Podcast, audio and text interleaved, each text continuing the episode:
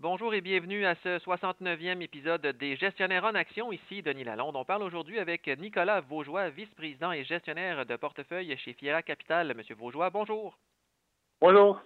On parle beaucoup de la saga GameStop depuis quelques semaines. Au cours de la dernière année, le titre qui est passé de 2,57 à 483 en raison d'une folie qui s'est emparée de milliers de petits investisseurs qui ont voulu s'en prendre à quelques fonds spéculatifs qui avaient vendu le titre à découvert. Bon. En faisant grimper le titre, évidemment, on a fait perdre des milliards de dollars à ces mêmes fonds spéculatifs, mais après la montée fulgurante, le titre de GameStop qui s'est dégonflé considérablement cette semaine, est-ce que c'était malheureusement à prévoir?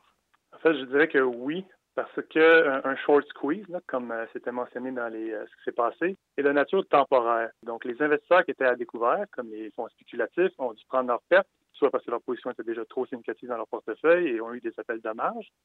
Mais par la suite, il y a une certaine académie qui s'installe et le titre doit retourner un peu vers ses valeurs fondamentales. Donc, ce qu'on a observé, c'est vraiment actuellement ici un retour du titre de GameStop vers sa valeur euh, plus intrinsèque. Et quand on transige également à des niveaux astronomiques comme on a vu avec GameStop, il y a plusieurs fonds spéculatifs aussi qui n'étaient pas impliqués dans le titre et maintenant ça se les réveille et prennent des positions également euh, vendeurs à découvert sur ce titre-là pour le ramener à une valorisation euh, plus juste. Ça, c'est une des raisons pourquoi le titre euh, s'est écroulé.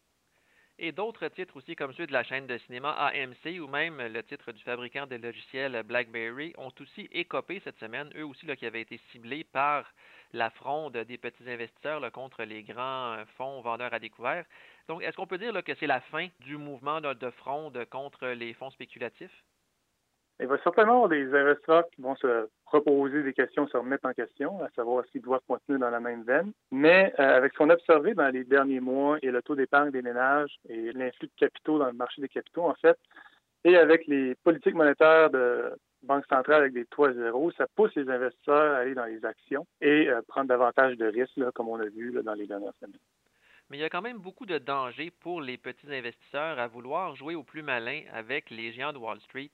Euh, ceux qui vont rester pris avec des actions achetées à des prix démesurément chers risquent quand même d'y laisser beaucoup d'argent. Est-ce qu'il y a des meilleurs moyens de faire mal financièrement aux adeptes des ventes à découvert? Alors ça, c'est un très bon point.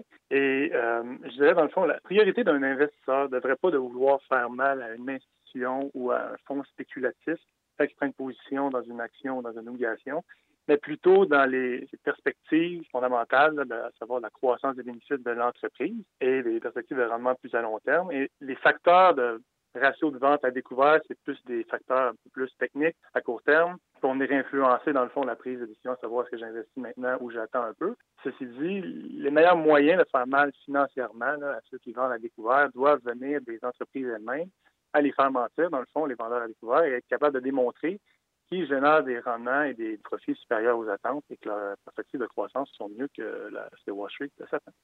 On voit aussi la crypto-monnaie Dogecoin et puis l'argent grimper dernièrement. Bon, euh, ça s'essouffle un petit peu ces dernières séances, mais quels sont les risques que les forums de discussion comme euh, Wall Street Bets soient bourrés d'adeptes du pump and dump, c'est-à-dire euh, d'investisseurs, de boursicoteurs qui se positionnent et puis qui, après ça, essaient de faire grimper les titres dans lesquels ils ont acheté des positions et pour les revendre évidemment à prix plus élevé en, une courte période.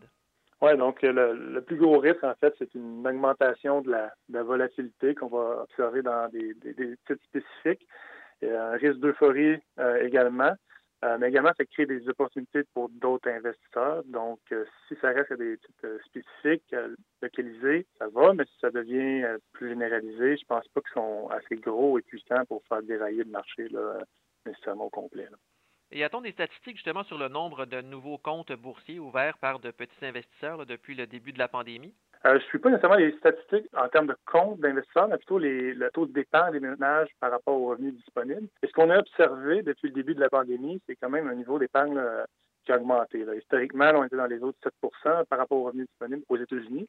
Actuellement, on est dans les autres 14% Donc, ça suggère euh, un certain effet, justement, d'avoir davantage d'argent la part des investisseurs dans le marché des capitaux. Et euh, c'est une des raisons aussi pourquoi on a vu un volume plus élevé de la part du retail euh, dans les derniers mois.